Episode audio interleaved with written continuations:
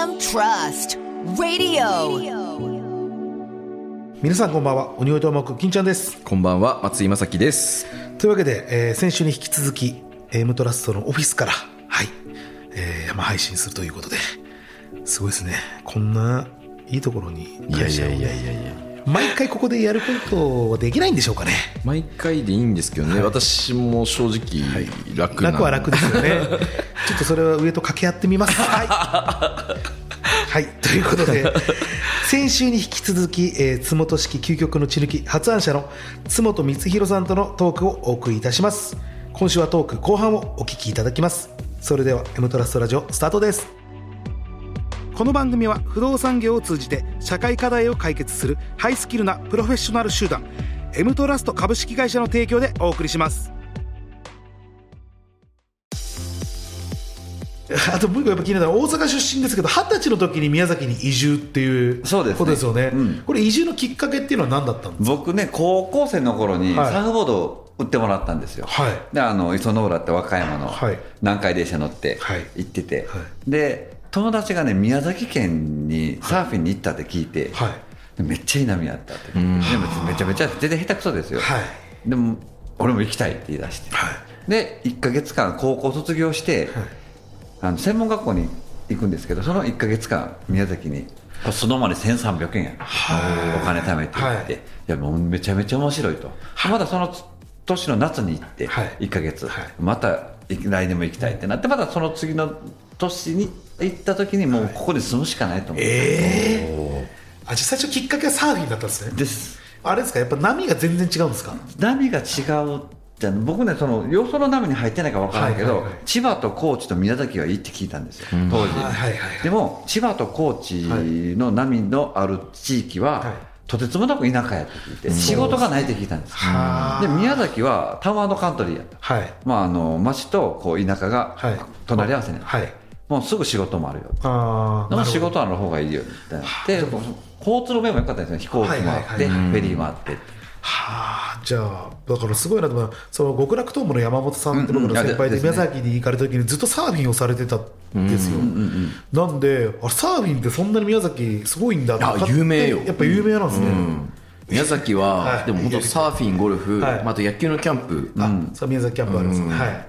めちゃくちゃ有名だねやっぱり。じゃあ本当に完全にサーフィンのためにですね。最初は宮崎行かれたってことですね、い、やでもそっからまたねお魚屋さんだから中央卸売市場で働くきっかけっていうのは何だったんですか？これね先輩が先に働いてたんですよ、はい。あの大阪のサーフショップの先輩が先に働いてて、はでそこに行けって言われて、はでまあ連絡取って。で働かせてくださいって言ったら、もうすぐ来いって言われて。その時給料がね11万5000円やったんですよ。うわ11万5000円給。料、はい。手取りでね食うていかれへんな。いや11万5000でも無理ですね。先輩頼って言ってるからこれやめるわけにいかないああで僕はその2年で帰るって言うとって、はい。もうなんとかしてこう逃げようかなと思ったけど、はい。この先輩が事故したんですよ。変わらないかんってその仕事が。それが活業やったんですよあね。なるほど、へそこで僕その魚ちょっとあのサイコパス的はい。な話するけど、はい。魚締めるのが気持ちよくて。あそうなんだまさかこれが仕事になると思わなかった。い、でもやっぱりそう楽しいなっていう気持ちはあったんですね。いやもうめちゃめちゃ楽しかった。はあ。魚を触るっていうことが楽しくて生きてる魚を、はいはいはいはい。あっこですごい勉強になったと思う。なんかその生きてる時から死んでる時までの魚をこうずっと見てくるわけじゃない。はいはいはい。生態系を。そう、あれをがやっぱかなり勉強になった。だこの時に魚僕パッてもう触ったら分かるんですよ、はい。あこの子もうダメだ。あああこの子は生きるなと。あはいはいすごい。それが何歳の時ですか？働き始めたのは。は二十歳21になるぐらい前かな？うん。あじゃあもう本当にやりながらサーフィンやって、うん。でそのうち本当に本業になっていくってことですね。でサーフィンなんてかって言ったらその、はい。夕方前に終わるんですよ3時とかに1時はいはいはいはい。でそこからサーフィンできるじゃないですか。そうか。毎日サーフィンができるっていうので。じゃあ環境としてはもう最高の環境だったんですね別にサーファーになろうとは思ってなかった。プロサーファーとかは。いやもうそれ目指していったんですけど、はい。無理でしたその。ああそうなんですね。でもう知らず知らずのうちにそちらの魚の方にっていうこと。魚の方に別に行ったわけじゃなくて、はい。その後僕釣りにはまったんですよ。ああバス釣りバス釣り。はい。それまで僕したらいかんと思って、もうはい。サーフィンだけしてこないかんと思ったけど、い、ざ宮崎の池に釣り竿を持っていったらめちゃめちゃ釣れたんですよ、めちゃくちゃ釣れたんですよ。何やこれバスですよね全然釣れてないやんって思ってあそこでハマってしまって。もうでも30年前ぐらいですもんね。めちゃくちゃ釣れると魚影こそ。だ常吉リグっていうのがちょうどはい。出てきた頃で,、はでそのね常吉リグっていうのを 僕大阪の頃知ってたんですよ。はい。でそのワームが売ってると思って。何やこれと思って。使ったらめっちゃ釣れるんですよ、これやばいと。はい。もう。それからもうどっぷりハマってしまって。もうサーフィンやめて今度もバス釣りの方に。バス釣りの方。にそれもでもあれですよ。働きながらですね。働きながら。だからそれも仕事終わったら毎日釣りですか？ら釣り。はだから結構あれですね。やっぱ結構ハマりやすくてこう極めたいってなっちゃうんですよね。こうなんですよ。はあでもその性格やっぱりねプロフェッショナルなね性格なんですよねこれ。プロフェッショナルのですよ性格だねねこれは。まさに。いやーそうなんだ。それで、えー、とずっとじゃあそこから釣りまあ趣味もやりながら働かれてるところはもうずっと中央卸売市場ないですか、まああの仲卸なんです。中卸、はい。で42歳の時に究極の血抜き津本式を考案。うん、はもう発見しましたよね。これはだからそれまでも血抜きっていうのをやってたんですよやっねてましたね。それまではその僕2つ血抜きを持ってるフリフリ血抜きっていうのが、はい。そのある一部分を切って水の中で振ってもらうっていう血抜きなんですけど、うんはそれをお客さんにやった時に、最近の魚ものすごく日持ちするって言い出して。あはいはいはい。で何かしてるっていうかいやこういうやり方やってるって、い、や今の魚すごく日持ちしてますっていう時に、あ血抜いたらそこまで日持ちするんやな、まあ、大体分かってたんですよ、はい。血が悪いっていうのは、でもこの血抜き結構抜けてるんやねと思ってでまな板が汚れないって言われて、は綺麗に抜けてて。はい。でヒラメってね、はい。裏返した白いじゃないですか。はい。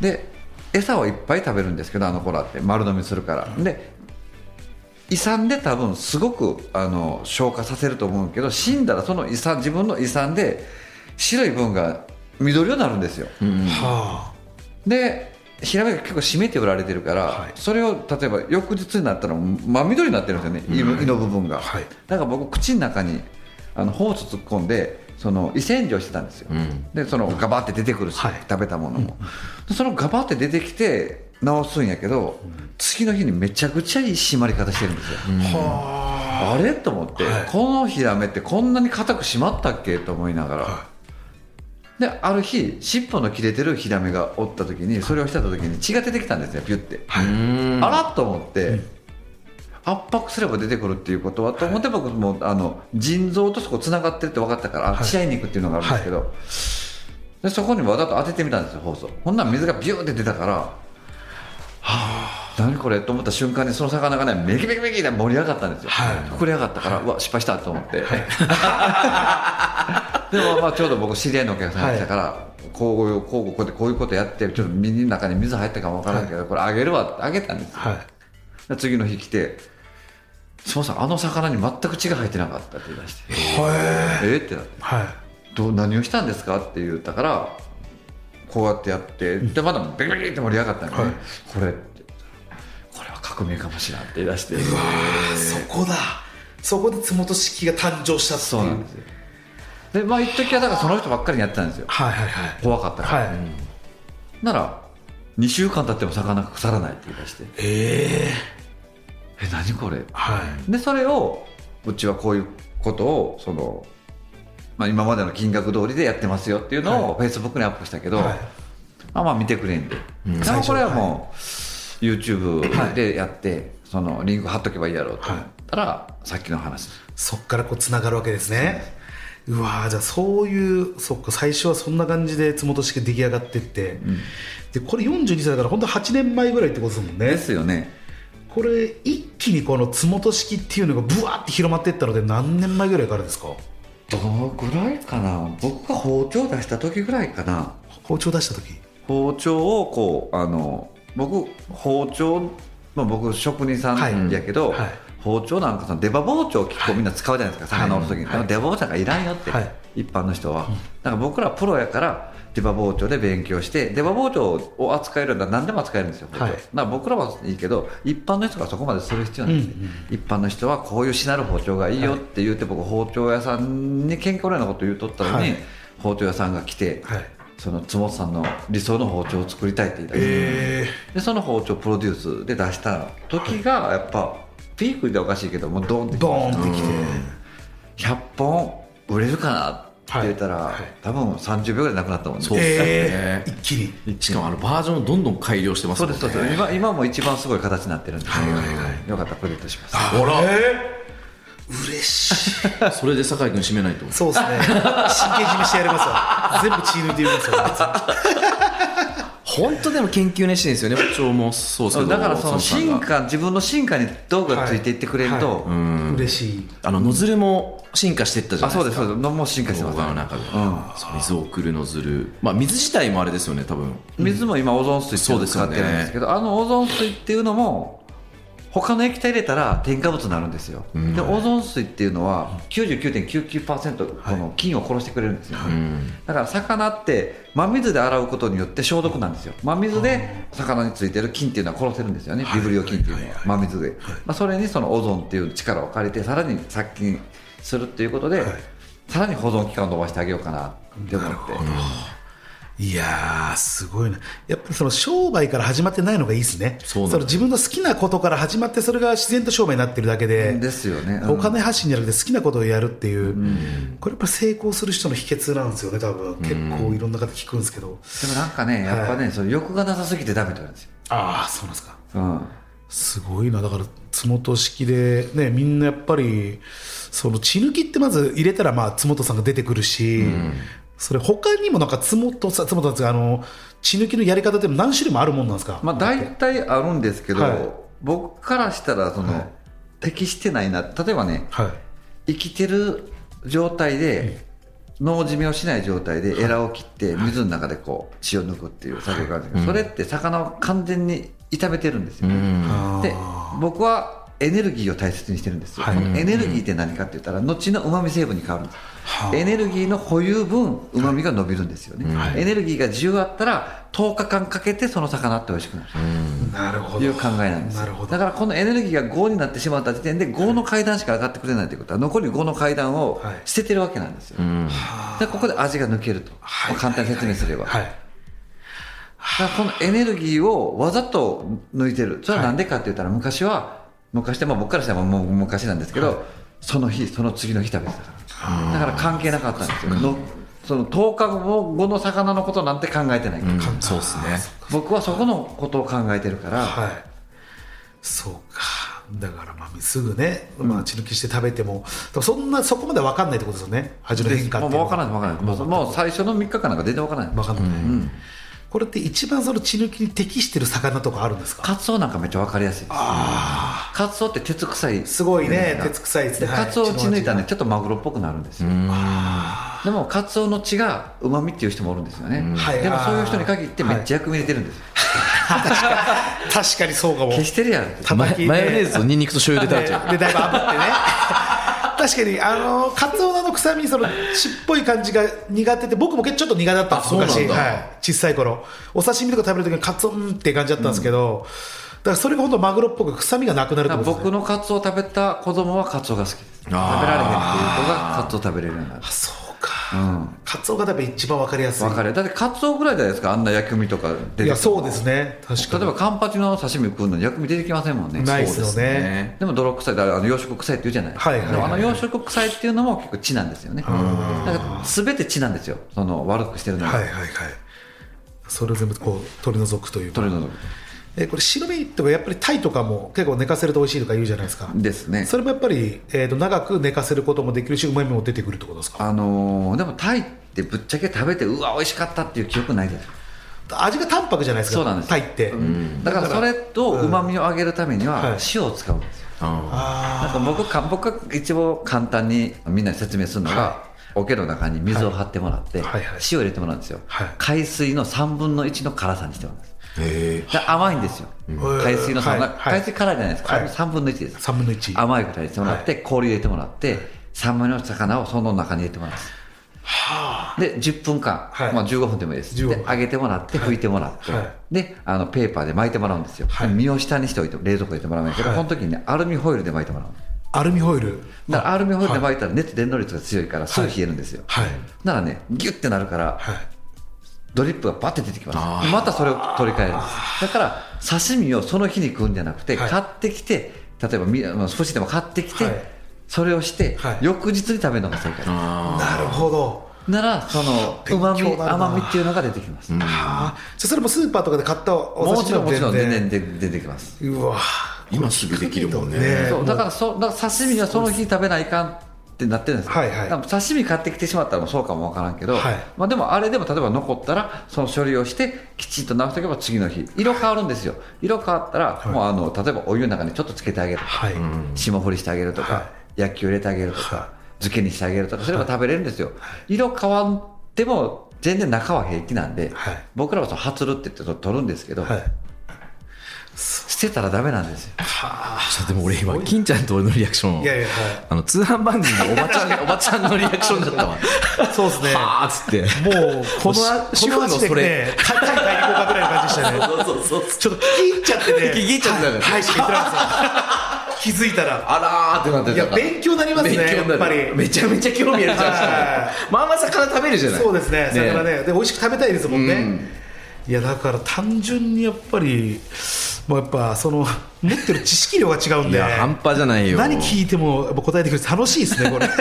質問さん実験的なのも俺すごい好きで、あのうなぎやってみたりとか、いろんなトライがあってすっげえ面白いなと思ってはいはいはい。いや妻さん動画面白いですよね。本当に。ずっと見てられるんですよねなんかいやーでもやっぱお金もやっぱりそんなに気にせずにやっぱりそこじゃあもう本当今後も、もうずっと日々挑戦というか。ですので、だから職人さんは辞めたくないですよね、もう職人さん辞めてしまったら、はい。あの進化せんことには、はい。もう止まってしまったらもうそこで終わりなんで、はい、そうっすよね。ですです。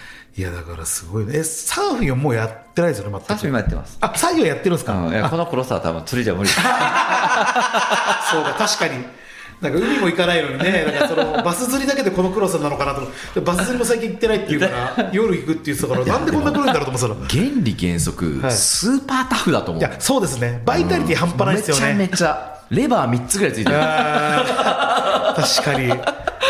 もう。めちゃめちゃタフ。えぐい。確かに。この行動力とか半端ないなと思いますそれは、まずだって普通おじさんで50歳になったらこの見た目で保てないですもんね。ないよ。はいこれ実名出して恐縮やけど宮地さんと同級生だからねこれね、前におさむさんと。ゲスト出てもらってる。はいはいはい。はいおさむさんと。全然違いますね全マジで。然違う。前にあオリックスの方で、はいはい。出ていただいた方がいるんですけど。っていうかおさむさんも大の釣り好きだから、まあそうか。つもさんのこの回聞いたらもう「おい俺も呼べよ」みたいなこと言ったんで多分絶対ね言いますよね。聞いたら聞いたらね全然違うって言われてますね。同じ50歳なのにいやーすごいっすね。いやーだからそので今後とまた YouTube は、えっと、アップはしていまかれる？あやっぱあの発見があれば。はい、あって決まってアップしてるとかじゃないんですねあもう全然だからほぼ出さない時はもう全然出さない出さないし。うん、出す時はなんか23日続けてはい、ポンポン出す。ババババって出す、いやちょっとあの魚のねお話も聞いたんですけどやっぱ最初に色恋の話っていうのを言ってたんで、あそうね。どんな今ってご結婚はされて？してます。はい、されてて、はいでお子さんもいらっしゃるんですか？いや僕子供いないです。あ子供、はい。あのさんいらっしゃらず、ご結婚。それ何歳ぐらいの頃にされたんですか、25です。あだいぶ若いだいぶ若いされましたね、うんもう何もわからん時だったですもん。えなんかだから僕がはい。大阪に帰ると思ってたみたいで、あー向こうの親が。なるほど。やっぱり田舎の子やったから、はいはいはいはい。早く結婚させたかったよね、はでお母さんがちょっと体が弱くて、はい。で私のその元気のうちに結婚してくれって言われて、右も左も分からへんのに、はい。い、いんやろかと思って。はいそれで結婚それお付き合いしたの何歳ぐらいから？ですか24あでも本当出会って1年ぐらいで1年ぐらいでしたねあ確か。そうなんですね。早っと思って、はい、いや意外や意外なんかもうちょっと遅めというか、うん。結構謳歌されてたのかなと思ったんです勝手に。イケメンだから。はい。そうなんですよ。だってね入れ食い状態じゃないですか正直これは。うん入れ食い、ねもう。みんなダボハズみたいに食ってるいやいっぱいゲドゲドたちがダボハズみたいなそうゲドそうでサーフィンやっててこのねそうだよ。だってあのコミュニケーションも柔らかくてはいはいはい。もうエネルギーあるしそうですよね。イケメンだし、はい。ねサーフィンやっててもね、女の子なんか来ませんよ、えあそうなんですか、うん、やっぱ来る人って上手い人なんですよ。めちゃくちゃ。えでもね結構ずっとやられてる子うまいんいですよやあのやめてましたから僕。あそういうことですね。えじゃあそのあんまりあれですか？そのお遊びとかはされてなかった感じですか？その結婚前とかも結婚前宮崎に来てからできなかったんですよ。お金がなかったから。そうあそこのにはお金がいるんですよ。じゃあもう10代の頃で。もう大阪おった頃ですね。阪にいた頃でもうそこら辺は。ですよね。もうあの毎週あのジャグリンシティってあったんですよ。はい。大阪に、はい。難波のあの三角公園のところに、はい。もうあっこにだから僕金曜日と土曜日にの夜に家をおるっていうのが不思議で1回だけあって、はい。これなんで家おんねやろと思って、あそれぐらいもう出て出てたもうずっと外に。出てて。はあ。宮崎に来ても一時抜けへんかったけど、はい。これお金続けへんわとああ思って。まあそうっすよね、確かに。えその頃でバイトされてたんですか？10代の頃は。まあバイで結構いいバイトしてたんですよ。それこそ西成に行ってたりとか。ああえー西成で何のバイトをあされてたんですか？の土方、はあ。始発に乗って行って、はいはいはい。3日っぽく入っとったら雇ってくれるんですよ、え雇いの日払い。そう日雇いあの1万4000円、あえー。バブルやったから1万4000円いいっすねでもね。はい。でまずあのそこで雇われて、はい。で運転できるかってできますって言ったら1000円プラス、はあ。残業できるかって言ったらできますって言ったら1000円プラス、はあ。でそれで、ね、多い時1万8000円ぐらい持ってからいいですねあ日当それだったらいいですねだいぶですね。ほんで帰ってきて今度はあのラウンジのバイトに行くんですよ。ラウンジのバイトもやってたんですそれがね時給1500円やったんですよ。その当時のめっちゃいいですよねねよかったですねよかったです。はい。だからお金はねなんかねすぐすぐ貯まった。はあ。でまあ本当金土は、まあ、夜遊びで、まあね夜遊びで、そうだ宮崎に行ってやっぱりもうそんなに仕事と本当にサーフィンをやりながらなかなかもう遊ぶ時間もなくなったってことですよね。全然遊べなかった。あー。いやー意外や意外。真面目な。こうないうね。スキャンダル聞きとすきたそうな顔しとんのよね。そうですねないよね。スモート式スカンスキャンダルもちょっと、はい、いただきたいなと思ったんですけど意外となかった吉本のゴシップ情報収集員担当してるみたいなんで。発表するとこはないですよね。芸人だったらまだいいですけど津本さんがねってなかなかないですから いやじゃあもう本当に今後もね本当に気の向いた時に YouTube を上げて。ですです。はい。でももうずっとやっぱりその研究というか、はい、のはずっと続けていくとね。続けていきたいですねはそれは、い。やちょっといい話ばっか聞きましたね今日ね。はい。酒井君が一番悔しがってる。いや本当に悔しがってますね。俺連れてくれよ私今日ね本当に。はい、はい、今ですねはい。超絶話題、えーハピソンのコラボ商品。つもと式。アニサキスライト、はあ、だからこれアニサキスが分かる。やつですライトですか。あの発見できるってことですか。ーうん、今までって、はいそこまでアニサキスって怖いっていうイメージしかはい。当たったら痛いってですいうイメージ。もうそのイメージです。はい。それがもっと怖いっていうのがアニサキスに当たった人って、はい。何パーセントかの確率でアニサキスアレルギーになってしまうんですよ、実は。僕の後輩発症しちゃって。うん。友達、まあ、後輩というか友達なんですけど。それ発症したら次まもたう違うもうアニサキスが、はい例えば過去、アニサキスが入ってた魚もダメ、はいえアニサキスが入ってる魚もダメ。ー、はい。だから例えばカツオに入っててカツオ節になりました、はい。お菓子になりました、それもダメ。あそれもダメなんですか？だからえげつないのよ。うわ食べれなくなるんですよ。食の出汁とか。そう。ええで今ねそのクジラがはい。結構増えてる増えてて、はいはい。クジラが最終宿主なんですよアニサキスの、うなんでですはい。クジラがの中で産卵をしてで糞と一緒に卵が出てでそれをオキアミが食べていって、はい。で食物連鎖でこうなっていくんやけど、ちょっと最近分布が広がってきてて、はい。で結構な確率で僕アニサキス見てたから、はい。ライト絶対作った方がいいなるほど、で普通のライトってね明るいところでは見れないんですよ、暗くしないと。そうです。暗いところでなんかねあの光当てるみたいなイメージでね。僕ら作業中に暗くできないじゃないですか、はい。作業中水流しっぱなしやから、はい。防水じゃないとダメ、はい。で光が強くないと明るいところで見えないと、はい。というのでこう作ってもらったのが普通のライトってねあの攪拌するんですよ、はい。僕のライトはね一点に集中する。へーはあ。だからほぼほぼ身の中に入ったやつまで光ります。全部。全部光ります。じゃあ奥深くまであるやつも全部。光ります大体はあ、だから今ちょっとね軽く出てますけども、あこういうあなるほど。本当に細い懐中電灯みたいな感じでですすね。ね、まあ、はい。あのマグライトって昔あったと思うんですけど、はい。あのぐらいの大きさ感じで、うん、あなるほど本当だ。あこれー津本式アニサキスライトはどこで買うのが一番いいですか、あ釣り具店ですね。釣り具店で、うんネットとかだとどうですか、まあまあありますあります。ネットでも。あります、はい。まあ、津大体でも本式ドットコムでいいですか？もうあるもう売り切れ中ですね。あですよね。もう今買おうとしてるじゃないですか。顔としてんの。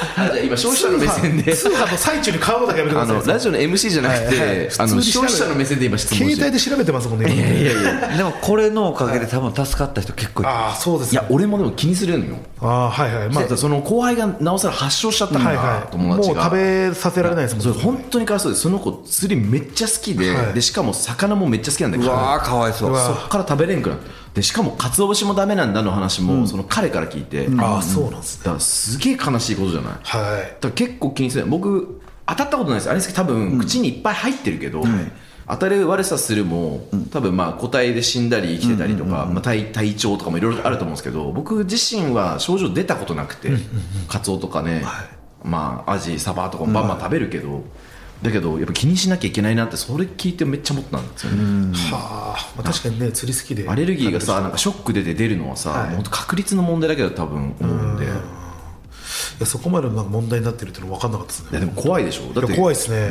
何も。アニサキスが入っていたであろう生物の加工品までダメなんだから、本当もうか結構だよ。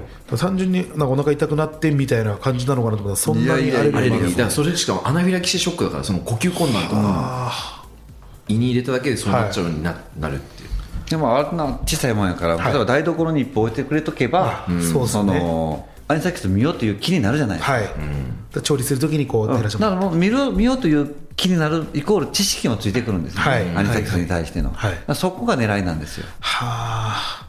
じゃあもうそれを発売してじゃあみんなちょっとそこで一つそのライトがあることによって知識も身につけてもらって、あと安全もね。ですよね。だからもう結局そのスーパーさんもやるんやけど、はい。もうあのいろいろねめ見るんやけどやっぱ見えないやつが、はいはいはい。うん。出てくるんで、まあ、例えば刺身の切り身を買ってきて当ててもらうとか、はい。そうですよね。だから本当にイメージと暗い中でこうね、明かりでこうやって照らして、なんとなく光ってみたいなね、もう僕のはもう本当この中でやったら全然できますか？見えます。それがすごいですね、すごいそれこそ。今買いました。はいあえー買いました。早っ。早すいません今買いました。ということではい。ということで、つもと式アニサキスライト、はい。い。いね発売中なので、ぜひ、えー、と上州屋さんとかそう釣り具屋さんでも売ってあありますあります、はい。もうちょいしたらめちゃまあ、くちゃいいっす。ネットでも買えますので、ぜひ皆様、えーお買い求めください。はい、ということで、まあ、あの本当にあっという間のお時間だったんですけど、い、い経験でしたね。めちゃくちゃ勉強になるし、はい。多分津本さんってずっと喋ってられるな確かにそうですね。聞きたいことばっかりでもいここまでやっぱり物腰の柔らかい方で、や最高なんですよ。いろいろと知識を教えてくれるっていう、また宮崎行く時は絶対あのお会いしたいですし、まあ、それこそ万歳サウナっていう名前でう。んその高原町のはいはいはいはい。宮崎の高原町のサウナ開業する際はもう絶対もう津本さんもはいブラックカード発行してもう永久無料だ永久無料で 嬉しい永久無料不良永久無料だ いいなあ羨ましい限りですけども。さあということで、えー、つもとさんありがとうございました。えー、M トラストラジオゲストはですね、つもと式究極の血抜き発案者のつもと光弘さんでした。ありがとうございました。ありがとうございましたありがとうございました M Trust Radio. M トラストラジオエンディングのお時間です。今週はつもと式究極の血抜き発案者のつもと光弘さんとのトーク後半をお聞きいただきました。ということで、まああっという間の時間でした本ね。当ですね。収録もすっごい時間早く感じて、はい。やっぱプロってすごいと。すごいですね。プロフェッショナルでしたね。めちゃくちゃ勉強になりました、はい、またこれ家帰ってつもとさんの YouTube 見ます僕は、間違いないです、ね。ここまでのお相手は鬼越トマホーク金ちゃんと。松井正樹でした。それではまた来週この番組は不動産業を通じて社会課題を解決するハイスキルなプロフェッショナル集団 M トラスト株式会社の提供でお送りしました。